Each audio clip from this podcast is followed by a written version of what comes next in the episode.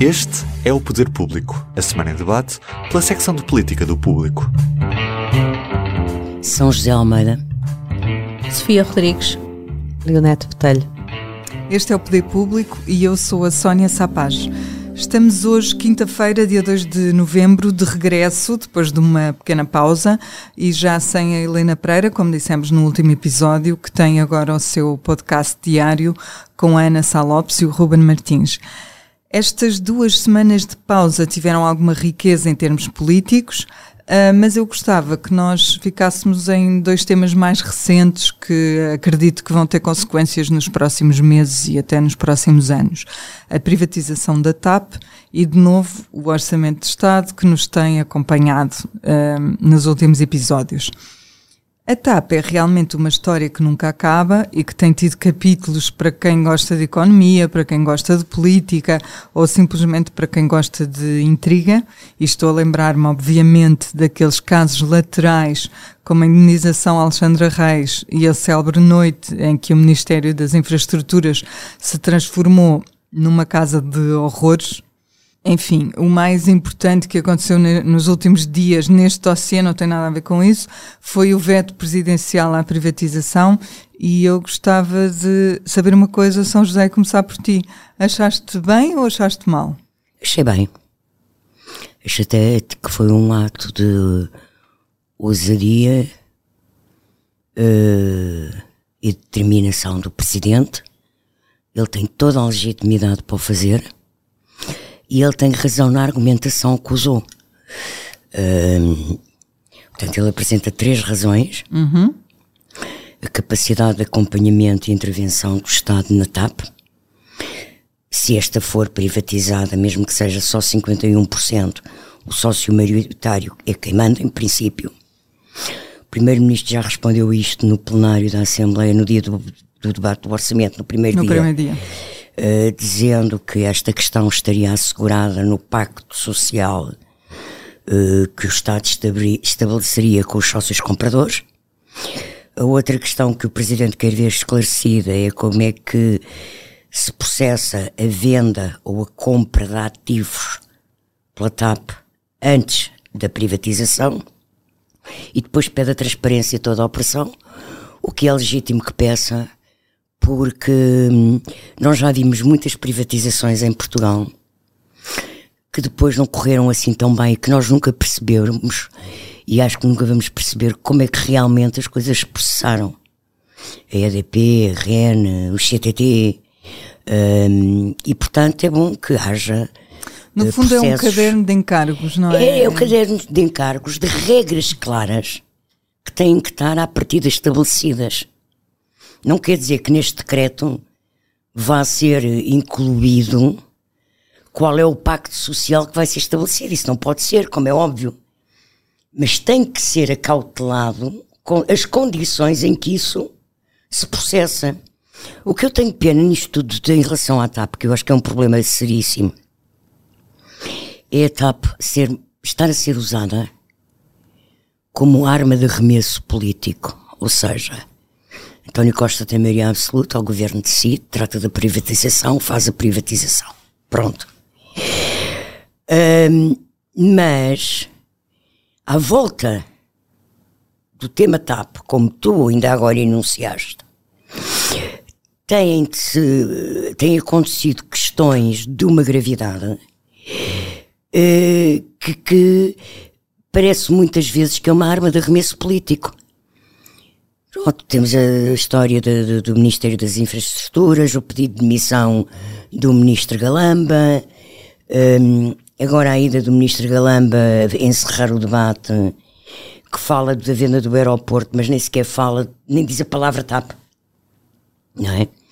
E até, pois, sei que iremos falar nisso, mas até se dá ao luxo, não é? De, de citar o Presidente da República, pronto.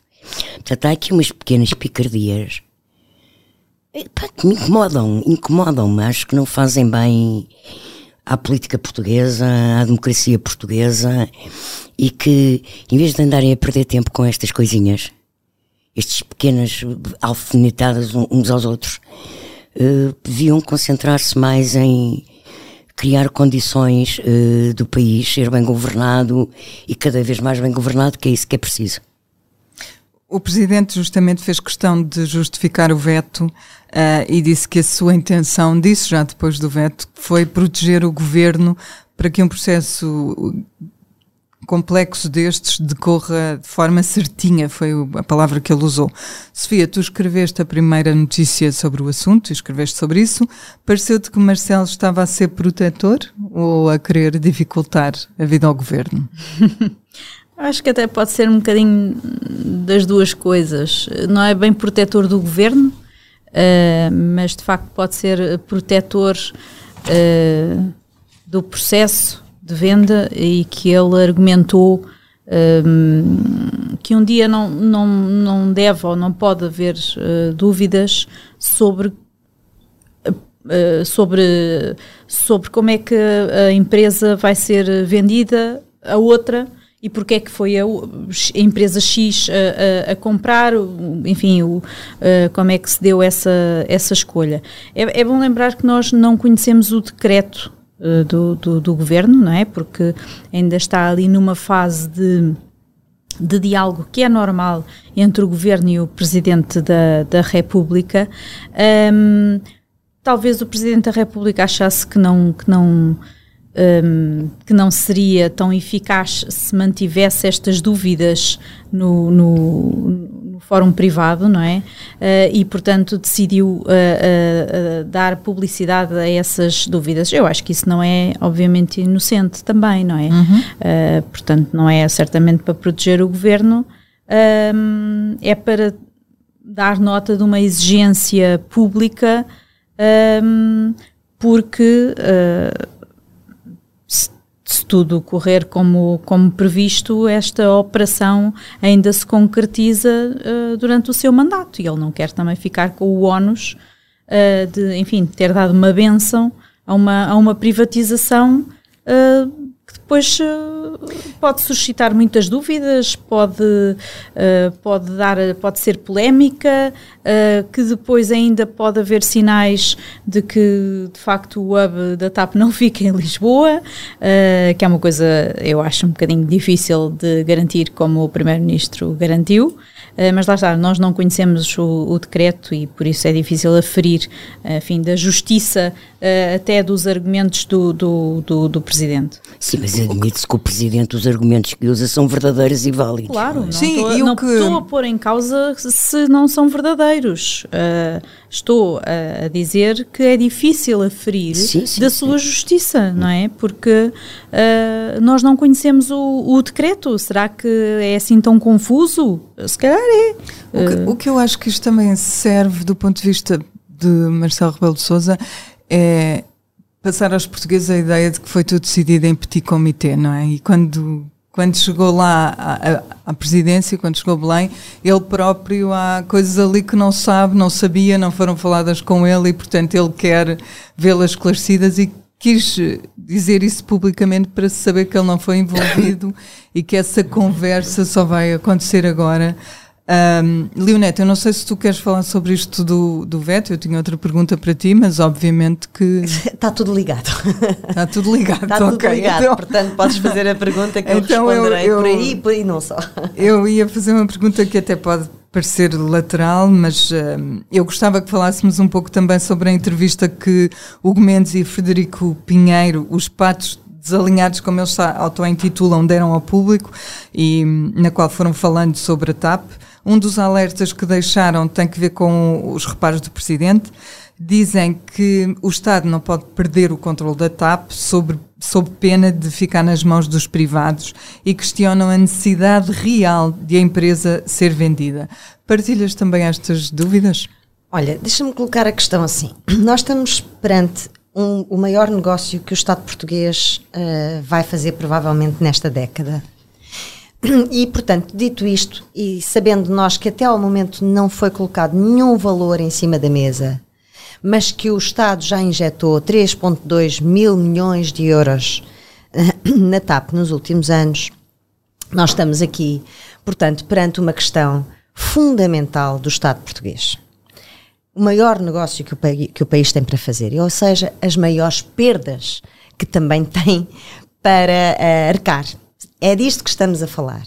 E basta ver como é que foi feita agora a privatização da EFASEC, a martelo, por 15 milhões de euros num, numa empresa em que o, que o, o, o Estado meteu nos últimos uh, me, anos uh, 200 milhões, para perceber a dimensão das perdas que podem estar em causa na TAP. Portanto, estamos a falar de qualquer coisa como 30 vezes menos aquilo que pode ser o preço da empresa, uh, se tivermos em comparação com a EFASEC, em relação àquilo que pode ser o preço de venda da TAP. Portanto, é disto que estamos a falar, do maior negócio que o Estado português tem em mãos e das maiores perdas que vai ter que justificar aos portugueses. Dito isto, temos uma outra segunda questão e agora entro no, na tua pergunta em concreto. Nós tínhamos, portanto, um ministro das Infraestruturas, Pedro Nuno Santos, que, como temos vindo a perceber cada vez mais claramente, é contra a privatização da TAP. E a, su, e a sua equipa também. A sua equipa Hugo Mendes e Frederico Pinheiro. E é para isto que serve este livro, para explicar e para mostrar como estão contra a privatização uhum. da TAP e provavelmente contra aquilo que adivinham que vai ser o negócio, porque participaram nele até, até janeiro, até terem ah, que ser corridos. Que serão Visto das pessoas mais bem informadas. Exatamente. Visto isto à distância, olhando para trás uh, e não acreditando em bruxas, pero que las hay, las hay, é verdade que ficamos todos um bocadinho surpreendidos como é que um, todo este dossiê foi como é que se conseguiu mudar toda uma equipa do Ministério das Infraestruturas que tinha uma posição diferente daquela que tem o Primeiro-Ministro por causa de um caso de meio milhão de euros de indemnização a Alexandra Reis. Mas foi isto, efetivamente, que aconteceu. São factos. Não, uh, não, não estou aqui a, a, a elaborar nenhuma teoria da conspiração. Estou só a dizer que há factos. Houve uma equipa que foi mudada por causa de um milhão de euros para um negócio que pode dar ao Estado prejuízos na casa dos 2 ou 3 mil milhões de euros. É disto que estamos a falar. E, portanto, as minhas dúvidas acho que ficam claras. Não há coincidência. Acho, acho que ficam claras que é assim, estamos aqui a falar de uma coisa realmente importante e grave. Agora, as, quanto às dúvidas, há aqui duas linhas políticas uhum. e foram estas que, que abriram uma brecha no governo. Uma é a se a, a, TAP deve ser uma empresa pública e continuar a ser uma empresa pública, ainda mais agora que foi. O, o Estado já fez o esforço, o Estado já mudou a, a, duas vezes a, gestão, a administração. a administração da TAP, o Estado já conseguiu ter que a empresa desse lucros e agora vamos vendê-la rapidamente e em força, que é isso que o... E o preço não interessa. Alguém ainda ouviu falar alguma coisa de preço não, até agora? Não, o Primeiro-Ministro diz que o preço não seria. Exatamente, não ou seja, e mais. E, sem, e, e, e, o patamar mínimo que ouvimos o governo falar é vender 51%, ou seja, a maioria da empresa. Pronto, é disto que estamos a falar. E, portanto, agora, saber se uh, há um negócio em que se dá uh, a administração, portanto, a, a, maior, a maioria da empresa, e se garante ao mesmo tempo Uh, indefinidamente no tempo, que se mantém o hub da TAP em Lisboa, que se mantém uh, as rotas, que se mantém todo o interesse público, desculpem, mas é muito difícil. Para isso, então não privatizavam 51%, privatizavam menos, abriam o capital aos privados e continuava o Estado a garantir o interesse público, porque só o Estado pode garantir o interesse público. Não peçam isso a um privado. É importante frisar isso, outra coisa que tu estavas a dizer e que era a, nota que eu tinha aqui e que queria acrescentar, que é a TAP passou de um prejuízo de 90 milhões o ano passado, em nove meses, nos nove primeiros meses do ano, para um lucro de 200 milhões nos mesmos meses este ano, não é? Portanto, nós temos a mania de decidir privatizar quando as coisas uh, estão más e depois esquecemos que às vezes a situação melhora e, e que a empresa pode ser uma empresa viável, é? Nem sempre os problemas se mantêm. Um, não, não é propriamente um desvio se eu chegar a este ponto da nossa conversa e vos pedir uma, uma avaliação do ministro uh, Pedro Nuno Santos, que se estreou nos comentários televisivos este mês, e nós ainda não, não sobre isso, com o seu próprio programa. E não é um desvio no sentido em que ele também se referiu bastante à TAP, como, como tu já disseste, uh, Leonete, na última segunda-feira. São José, o que é que te tem parecido? Esperavas mais ou, ou, ou está a ser igual a si próprio no comentário? É assim, eh, eu ainda não tenho uma opinião completamente formada. São é? três episódios. São três, sendo que o primeiro foi uma entrevista. Eu- o- estilo Falar a tem sido um bocadinho uma É entrevista. sim, mas o primeiro foi claramente uma Sim. entrevista. Eh, ele tem feito críticas ao governo com grande liberdade e autonomia. Eh, portanto, foi ele que revelou ao país que a hum, privatização da TAP não era uma imposição de Bruxelas, Uhum, sim, é verdade. foi uma decisão do governo, ah, obrigando depois o, o primeiro-ministro a gaguejar no Parlamento e a justificar-se e mudar de posição.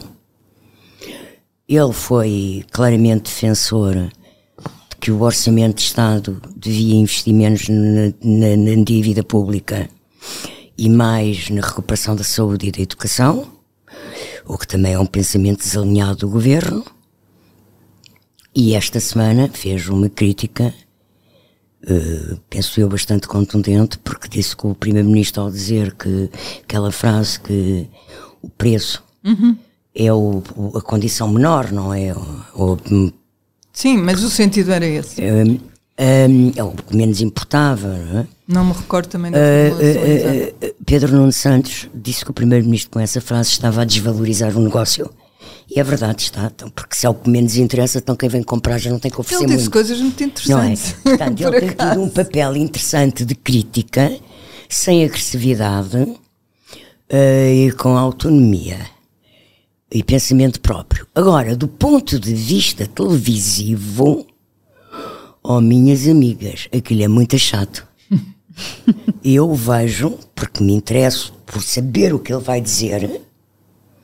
Agora, eu não acredito que muito que um espectador normal, que os, aliás das pessoas que eu conheço, veem, passado um bocado mudam. Porque aquilo ainda está muito no formato de entrevista. Eu acho que o formato É, inicial é, se mantém é. muito. Eu acho que a jornalista, nem sei o uma- nome dela, eh, não está também muito, não tem o perfil adequado para fazer um contraponto com político com as características e a história do, e os objetivos políticos Pois. e as ambições políticas do Pedro Nuno Santos e acho que ele também, ele não tem muita prática de comunicação televisiva, ele é um bom orador em comícios, em congressos, mas falar na televisão é uma coisa completamente diferente. Sim, a verdade é que ninguém aguenta entrevistas semana sim, semana sim, da mesma. da mesma pessoa, pessoa. eh, pronto.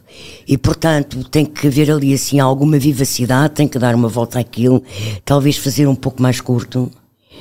Hum, mas pronto, temos dois, não é? Quer Uhum. dizer, isto ainda é quase um pré-aquecimento. Leonete, tu achas que estes três não serviram para pôr em velocidade de cruzeiro? Olha, tenho que reconhecer primeiro que não vi nenhum, porque estive de férias fora do país e na segunda-feira passada estava, estávamos aqui com, Com com o debate do orçamento e em fecho de jornal, portanto confesso que ainda não vi nenhum. Agora, ah, independente, ah, São José já falou do formato e eu. Não, como não vi, também não posso, mas ah, acredito Tu que, ela, que a avaliação dela seja. ondas, não é? Agora, a questão aqui é, sim, eh, em termos políticos, eh, eh, Pedro Nuno Santos está em velocidade de cruzeiro, como é óbvio, portanto já fez a sua travessia no deserto, nos primeiros seis, sete meses do ano, voltou ao Parlamento, eh, com toda aquela cobertura da Comissão de Inquérito e depois com aquela recepção maravilhosa no, no grupo parlamentar. O que nós temos aqui é um Partido Socialista uh, que tem, sempre teve, duas, duas alas mais marcadas, uma mais à direita e outra mais à esquerda. Pedro Nuno Santos sempre corporizou a mais à esquerda e foi muito útil a António Costa para negociar como, como secretário de Estado, não teve direito a ser ministro na altura dos assuntos parlamentares e negociar com a esquerda uh, nos tempos em que o PS precisava da esquerda. Agora, como de facto há uma crítica que se tem feito a António Costa que, que tem que se, enfim, reconhecer que há alguma fundo de verdade, que é. Um, um, mais do que uh, convicções políticas profundas de qual uh, é o rumo, se é mais pelo lado de nacionalizações, privatizações, é, ele, ele é mais pragmático e, e gera as, uh, o partido e o país e as convicções à medida da conjuntura e das necessidades e das suas necessidades políticas. Portanto, pronto, eventualmente é, é possível que na, na, sucessão de António Costa vamos ter esses dois lados mais marcados, uhum. corporizados em dois candidatos diferentes, mas aí Pedro Nuno Santos leva um grande avanço, sem dúvida. Sofia, e tu, como é que tens visto a prestação do, do ex-ministro? Uh, eu, eu devo dizer que também não, não vi todos, uh, precisamente porque uh, em alguns momentos também estava em aqui com, com, com trabalho uh, parlamentar, mas uh, aquilo que me parece é que ele encarnou um bocadinho o papel do ministro sombra. Não é ministro, já foi ministro e uh, sabemos que não, não é ministro que ele quer voltar a ser, é outro papel mais relevante, mas ele não é, não é bem um comentador, é um ministro sombra. Uh, está é um sempre... primeiro-ministro sombra. está sempre ali. Sim, de facto, a marcação cerrada tem sido uh, a António Costa. Um, está sempre ali a, a, a tentar. Uh, quer dizer, é evidente que elogia algumas uh, coisas, mas depois uh, tem conseguido afirmar a linha política dele, que é diferente das opções e da política que o governo tem seguido e, sobretudo, tem sido mais. Tornou-se mais mediático uh, esta, esta tornou-se mais mediática esta tentativa de contrariar o primeiro-ministro na TAP uhum. e fazendo obrigando até o primeiro-ministro a, a, corrigir-se no, no Parlamento uh, o formato é de facto muito pouco criativo Uh, há tantos meses que, que, o programa estava anunciado, esperava de facto outra, outra coisa, é pouco criativo. Outra dinâmica. Outra dinâmica um, porque ele não se porta, ele, ele está sentado, como outros comentadores na SIC também estão sentados, também se sentam com, uh, uh, com um jornalista, não é? Mas ele não é bem um comentador não está a vestir a pele de um, de um comentador. Eu sei o que tu um, dizes, eu tenho um bocadinho a mesma sensação. Um, o, o que eu acho é que ele, ao contrário de Marcos Mendes, ao contrário de uh, Paulo Portas, por exemplo, Sim. que até faz de pé, e até mesmo ao contrário do próprio Marcelo, quando era comentador, ele, ele tem um novo modelo. É, Quer dizer, é um novo modelo no sentido do comentário, mas é velho no sentido da, da do, prestação do televisiva. Uhum. Que é. Ele, ele tem servido aquele espaço para fazer a oposição ao governo. Uma oposição, entre aspas, porque muitas vezes também concordam. Sim, aquilo é um espaço de crítica política, mostrar, não é de comentário. É mais de crítica do política, que de comentário. Crítica política é. do que comentário. E ele assume... Porque ele mesmo quando ele elogia, por exemplo, esta semana elogiou Pizarro mostrando-se convencidíssimo que Pizarro vai resolver porque é um grande político há de chegar quê, lá, sim, há de chegar a um acordo. O tom em que ele faz isso, mesmo quando é para elogiar, é um tom de um discurso crítico, não é de quem está a fazer, e, e, não é analítico. E de um discurso alternativo, que é o que eu acho, é, é, eu acho que é nisso que ele é verdadeiramente inovador. Ele tem ali um espaço semanal em que se apresenta como alternativa ao, ao atual Primeiro-Ministro. E nesse sentido eu acho muito bem apanhada a, a, a ideia que tu passaste de que é o primeiro-ministro sombra e vem uma ideia de que de facto Portugal tem um primeiro-ministro sombra e não é do PSD. também um, nos diz muito. Também nos diz muito e não só sobre o PS, não é? Vamos avançar para o orçamento que foi esta semana, no início da semana, aprovado na Generalidade isto significa que passa agora à fase de, espe de, especialidade e vai ser discutido, vai ser votado, artigo a artigo. Uh, no caso, tanto a proposta do Governo como as propostas de alteração dos partidos. Sofia, o debate no Parlamento foi construtivo e eu, eu Faço a pergunta assim porque se falou em amores de verão e de inverno, continuaram as piadas sobre as mãos de Costa, André Ventura gritou bastante, foi um debate muito longo, mas a minha pergunta é se ele foi frutífero, no fundo. Uh, podemos começar pelo, pelo formato. O, o, o, regimento foi bastante alterado no, este verão e, e não se reduziu o tempo de debate.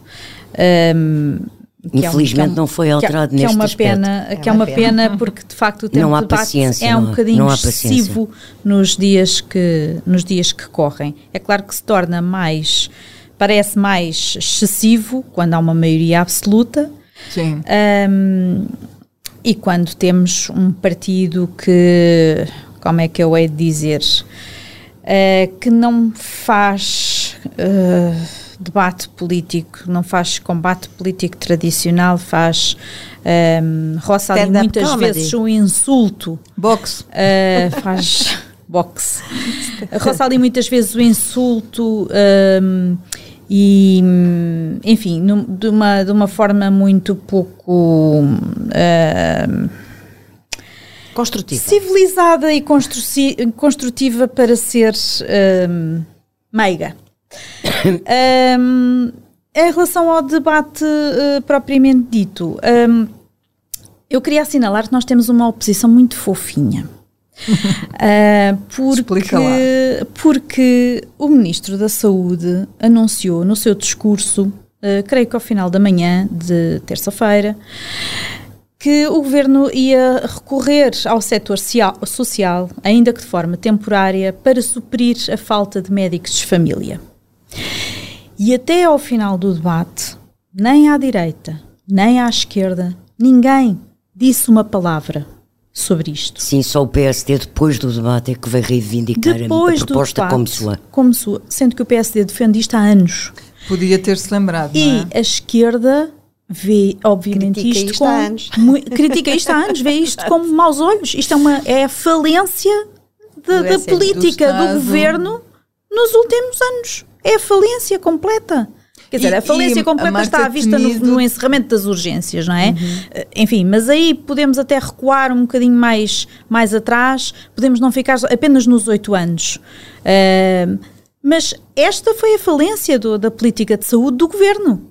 E ninguém diz nada. Como é que estava a Marta Temido no Porque- debate? Ninguém reparou. Ninguém reparou. Eh, Exato, ninguém Pois reparou ela- porque também ninguém falou nisso. Pois. Portanto, os deputados, isto revela uma má preparação dos deputados à esquerda e à direita, mas sobretudo o PSD, que tem responsabilidades na oposição, que os deputados trazem a sua intervenção ah, escrita, com tópicos ou mesmo escrita, e independentemente do que o ministro anuncia, interpelam-no sem reagir. E isto a mim faz-me muita confusão. Ahm, portanto, acho que, acho que isto revela o estado da nossa o estado da oposição e o estado ah, do PSD em particular. Portanto, o debate foi ah, é um passeio no parque, não é? Para António Costa é muito longo, é muito cansativo, mas é um passeio no parque para ele porque ninguém pergunta nada. Já agora, hum, na segunda-feira, Pedro Nuno Santos também contrariou, uh, de forma, não vou aqui discutir se está certo ou se está errado, mas contrariou o Primeiro-Ministro hum, na afirmação de que, portanto, António Costa tinha dito que, o, que, o, que só haverá privatização da TAP se o hub ficar em Lisboa, se houver essa garantia, e o- o o ex-ministro Pedro Nuno Santos disse que isso não era possível, que isso é uma falsa questão, que ninguém consegue garantir isso, eh, nem, um, nem num acordo social, nem num acordo parasocial. E na terça-feira, ao longo das muitas horas de debate, ninguém questionou o Primeiro-Ministro sobre isto. Ninguém. Nem à esquerda, nem à direita. Quer dizer, eh, eu fico eh, pasmada com, com esta forma de. Há um de- alinhamento e ninguém sai do alinhamento. Ninguém sai do alinhamento. Hum, e isto eu acho que isto é grave. Uh, volto a dizer, sobretudo para, para o PSD, que é o, é o, é acaso, partido acho da, que da houve, uma- houve um partido que saiu do alinhamento e que fez um- uma intervenção PCP, não? final. Não, a Iniciativa Liberal. Porque eh, o- foi tudo muito. Ou seja, o, o Primeiro-Ministro eh, respondeu logo no primeiro dia à Iniciativa Liberal que eles não, não representavam quem trabalha. E ele e o, o presidente Sim. da- Iniciativa Liberal fez uma fantástica intervenção final na- em termos de oratória política a mostrar dirigindo-se a todos os que trabalham e que Exato. não são os funcionários públicos, É que é, o, que é o governo, não é? Sendo que, eh, pronto, o- o- uma das grandes lacunas deste debate foi não se falar de economia, na minha perspectiva. Sim, o Ministro da Economia não falou neste debate. E o Ministro das Infraestruturas, João Galamba, assumiu grande parte dos dossiês económicos, ou seja, ele assumiu-se, já para continuar a tua, na tua linha, como o Ministro sombra da Economia. O Ministro da Economia não existiu, não existe, veio ontem dizer, no dia de finados, que foi um dia feliz pela entrega Dia da de finados é hoje. Então ontem foi o dia de todos os santos. Pronto, então foi um dia feliz para todos os santos que livraram o governo da EFASEC por 15 Mas milhões eu também de achava euros. que ele tinha falado em finados, por acaso. Ah, bom, Não, não, mas é Não. que toda a gente acha que o dia 1 é finados, não, mas, é? mas eu refiro mais O dia dos mortos é hoje. Sim. Pronto, isto, isto para dizer que há uma grande lacuna, de facto, na, neste orçamento, na, na, na, na- Na componente e, económica. E que não vejo também a direita tirar partido disso. Não. Era- não vejo. Não, De facto, vejo. tens razão. Não vejo uma coisa. mesmo. O, O, o, o discurso do, do, do João Galamba eh, era, já não era um discurso político, aquilo era a apresentação do relatório. Aquilo era um relatório. Que falou, sobretudo, de. Falou da- do governo em economia, geral e de mas também de outras, de privatizações, outras de exportações, de apoios às Sim, sim, empresas. sim. Não, Foi ele que fez a, discurso- despesa de todo. Não se falou Sim, em mais de lado nenhum de comentar. economia neste orçamento, como se não, Não, eu só faz estava a comentar que o discurso do Galamba era chato. Chato. Sim, como chato. muitos outros do, do governo, não é? Em que fazem no fundo um relatório. política, é um ah, mas eles relatório, um não é? relambório Fazer um relatório sobre É um relatório medidas e indicadores ah, É. económicos. Ah, estão no seu papel, digamos assim. A oposição é que tem Chamado a outro papel. apresentar serviço. Uh, e, e, e a Leonete tem razão, o Rui Rocha de facto ouviu essa resposta do Primeiro-Ministro e no dia a seguir, ou no Foi próprio dia, único- já não sei, para foi- mim foram quase facto dois dias de que falou de economia. Uh, e- e- não se falou de economia como se o, como se o orçamento de Estado. caso, é? Sim, e, e o discurso final dele foi de facto a contrariar essa ideia numa linha, daquele de linha liberal, Sim, não é? o Do- do- uh, António do Costa e o partido. PS conseguiram capturar completamente o discurso do, do- deste Orçamento de Estado. Uh, por um lado, destrunfando de facto o PSD com 2015, com Passos Coelho e, sobretudo, é, eu acho incrível que nem sequer essa comparação os partidos da oposição fizeram.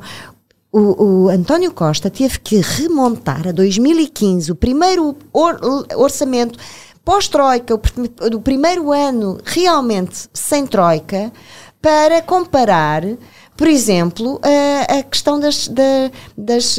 Aliás, Fernando Medina fez isso logo no início, para comparar, por exemplo, a receita fiscal. Foi preciso remontar ao primeiro ano pós-Troika, como se.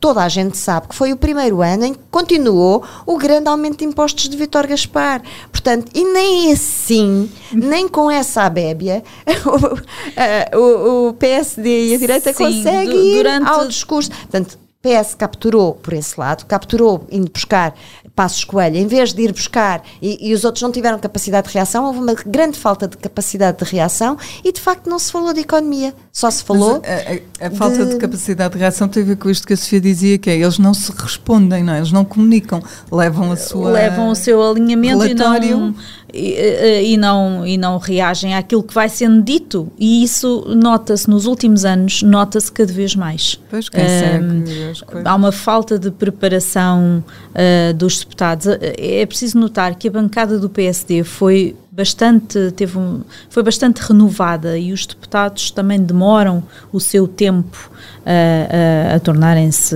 bons O Parlamento deputados. foi tudo muito renovado, Uh, é? Sim, a bancada do PSD, uh, uh, sobretudo. E, portanto, os mais experientes, enfim, que eram apoiantes de outra da atual uh, direção, mas que não eram apoiantes da última, foram uh, praticamente todos afastados e, portanto, uh, isso revela. Há outra coisa que também eu senti durante o debate todo, que é assim, o, o, o governo não atacou o PSD.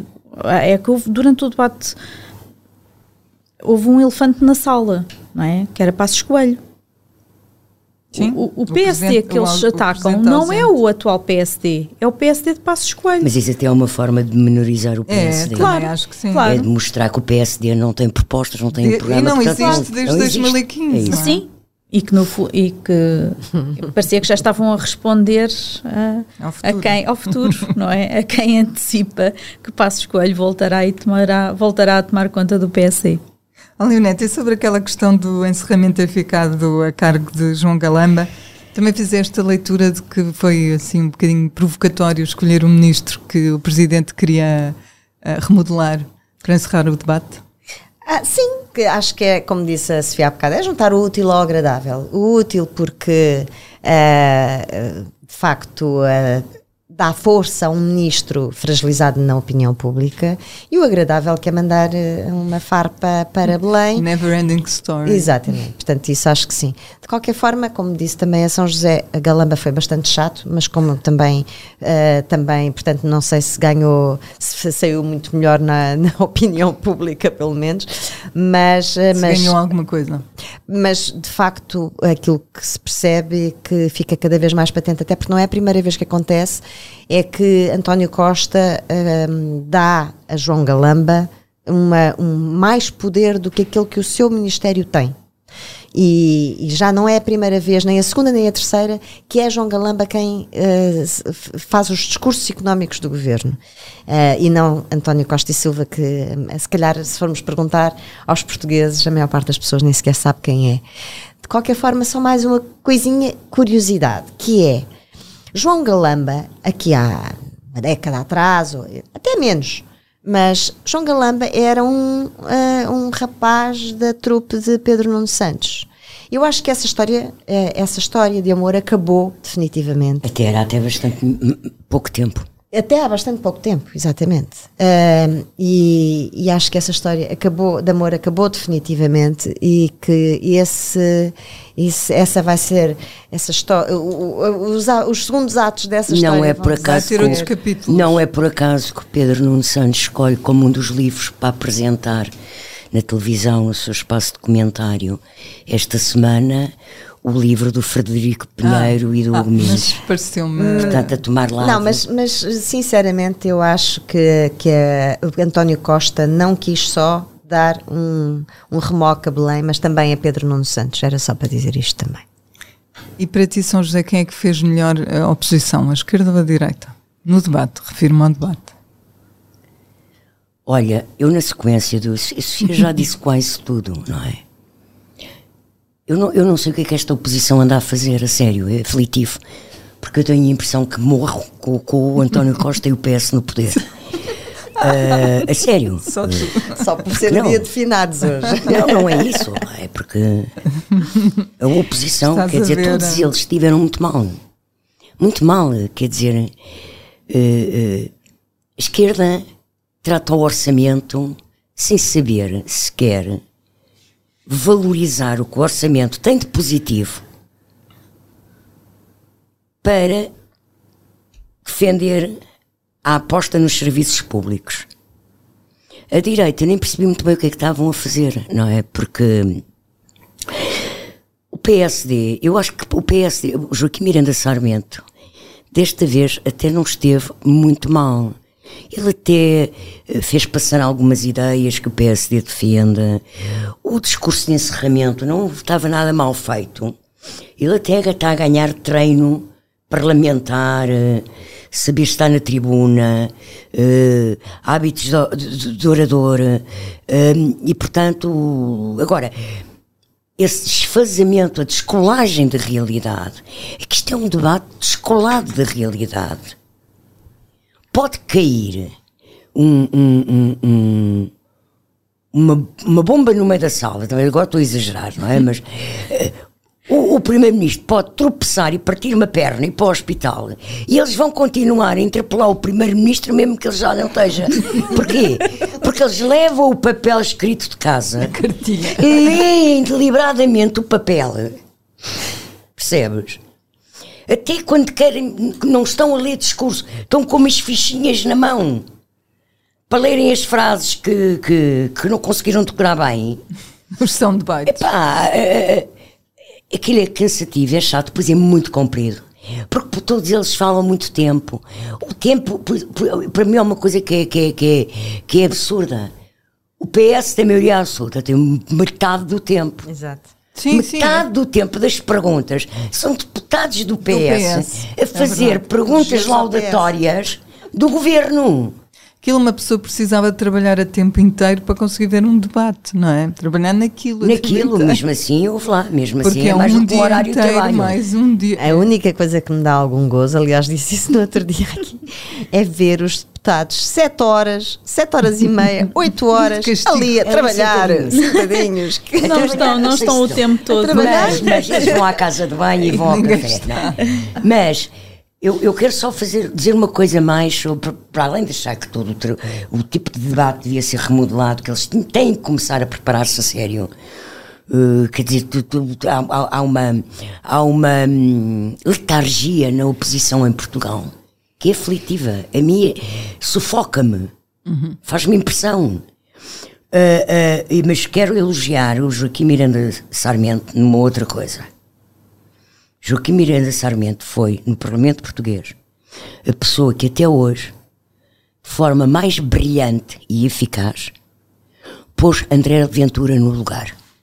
Quando Joaquim Miranda Sarmento vai fazer a sua intervenção final, disse: Bom, acabou o momento da stand-up comedy, vamos voltar ao debate do orçamento. O, a bancada do, do, do, do Chega fez o Banzé que quis, mas ele chamou a André Ventura aquilo que André Ventura é realmente.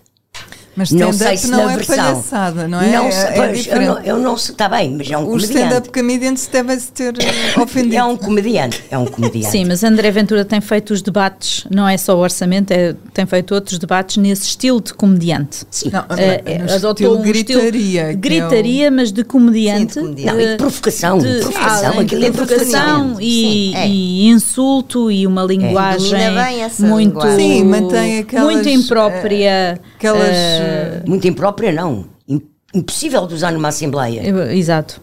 Ele faz debates atrás de debates a dizer se o, presidente de Mas algumas bancadas deste Parlamento. Sim, porque e sim, isso já gerou algumas eh, discussões, Pois, mas claro. eh, quanto mais discussão gera e mais reação gera, esse é o problema desta, deste tipo de intervenções, é que quanto mais eh, reação gera, Mais parece que mais benefício ele consegue eh, Sim, tirar. horas não é? nas É o que ele quer, é visibilidade televisiva e, e nas redes portanto, sociais. e portanto há, há sempre eh, quem pode reagir pesa sempre se deve fazê-lo ou não Lhe por causa disso. antena, não é? não, sim, mas o Joaquim, evidente. o Joaquim Miranda Sarmento esteve muitíssimo bem.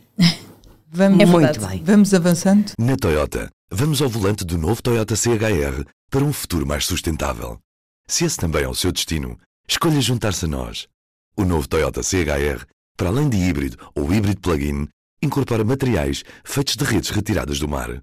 Assim, foi pensado para quem escolhe ter um estilo de vida mais ecológico e consciente. Cada escolha conta e escolher o novo Toyota CHR é ir mais além pelo planeta azul. Saiba mais em toyota.pt. Uh, público e notório.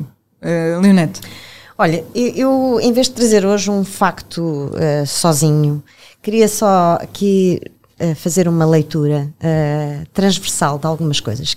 O meu público notório é a incapacidade do governo de reter pessoas na, na administração pública, incapacidade de, de reter eh, funcionários, seja na saúde, médicos, enfermeiros, seja na educação, professores, eh, auxiliares, seja na defesa, eh, nos militares. esta semana- E, portanto, eh, aquilo que de- depois da pandemia, em que o governo eh, também fez pronto, decretos que, que que- impediram a saída, sobretudo do Serviço Nacional de Saúde, de, de médicos e enfermeiros e auxiliares, agora eh, isso tudo acabou e, portanto, esta incapacidade do governo, do, do Estado, de reter eh, quadros é grave. É grave em, em setores cruciais, naqueles setores em que até a direita mais liberal concorda que tem que, Que haver uma. Estado. Que, em que haja Estado, pelo menos eh, de uma forma parcial, e portanto eh, eh, aqui o problema é um grande risco também para o PS que tem na, É no- na administração pública e nos, nos quadros da administração pública o seu grande eleitorado. Portanto, é, é um alerta Porque, por um lado, os serviços públicos estão descapitalizados, por outro, o próprio Partido Socialista pode ver terminar uh, nos próximos anos o seu, a sua hegemonia. E já não fica no governo até. até eu morrer.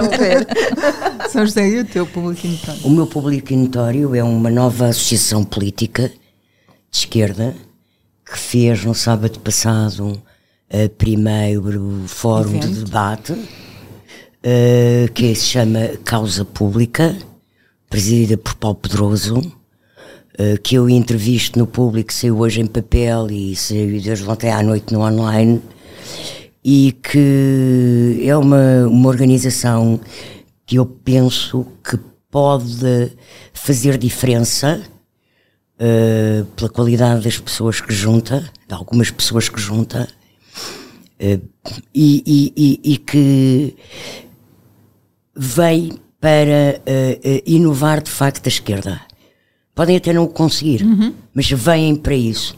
Uh, e, e, eu fiquei com essa noção clara uh, na entrevista que fiz a Paulo Pedroso, que é de facto um político de imensa qualidade, que foi vítima há muitos anos de uma vilania atroz, que rebentou com a carreira política dele, mas é de facto uma cabeça brilhante a pensar política e muito preparado. Sim, eu ainda não li a entrevista toda, mas, mas ele é. Ele pensa mesmo, ele pensa bem. Ele pensa sim. bem. E, e, pensa, e, pensa, hoje. Pensa hoje. Bem e, pensa hoje. Sim. Pensa hoje. Quero ler o resto. Vamos avançar. Sofia, voltas tu. Meu, é, é assim uma, é uma ideia de, de moderninho uh, que, o, que o governo quer dar, em, em particular o Ministério da Educação. Um, hoje ficou-se a saber que uh, vai haver um projeto piloto para exames digitais no 12 ano, que são exames uh, de acesso uh, à universidade. E, e, eu acho que um, há tantos problemas para, para resolver na educação que eu acho que dispensávamos que o Ministério estivesse concentrado nestas, eh, nesta, nesta questão dos digital, nestas modernices, até porque uh, já houve sinais de se querer recuar nos manuais uh, digitais. Um, eu, Mas isso eu, é como, para aproveitar verbas do PRE. Eu como, eu como mãe gostava era que tivesse, que houvesse aqui alguma estabilidade, também que houvesse professores, para começar, uh, para todos, Uh, mas também que houvesse aqui alguma estabilidade no, no, no acesso, uh, no modelo de acesso ao ensino superior, porque todos os anos uh, há mudanças um, e, portanto, eu acho que dispensávamos esta. Pode até parecer que estou a ser um bocadinho quadrada por, por não querer o, o digital, mas eu acho que não é isso. É que há tantos problemas para para resolver que acho que dispensávamos isto nesta, nesta altura. Nós tivemos uma pandemia em que uh, muitos alunos ficaram sem uh, os conteúdos, sem aprender, porque as escolas não tinham equipamentos, porque os professores, muitos deles não têm competências digitais. Um, ehm, e porque os próprios alunos, muitos deles também não, não têm equipamentos digitais. E, portanto, nós ainda estamos nessa fase de recuperação, fala-se muito pouco disso. Um, ehm, mas eu acho que isso vai, vai se notar mais tarde uh, ali no, nesta, nesta geração uh, que passou ali pela, pela, pela pandemia. E acho que era nisso que o Estado devia estar mais empenhado um, digo até sobre o, sobre o digital, em dar competências digitais aos professores, em dar equipamentos, do que tentar um, fazer mudar o acesso uh, ao, ao, ensino superior uh, fazendo de forma digital. Não se percebe, não percebo esta, esta política da educação, mas há muitos anos que não, que não a percebo. E era isto. Muito bem. E se ninguém quiser dizer mais nada, ficamos por aqui. Há mais poder público para a semana. Não deixes de nos ouvir, a nós e aos novos podcasts do público. Até breve. Até breve. Para a semana prometemos ser mais curtas. Estávamos com muitas saudades vossas. Adeus. O público fica no ouvido.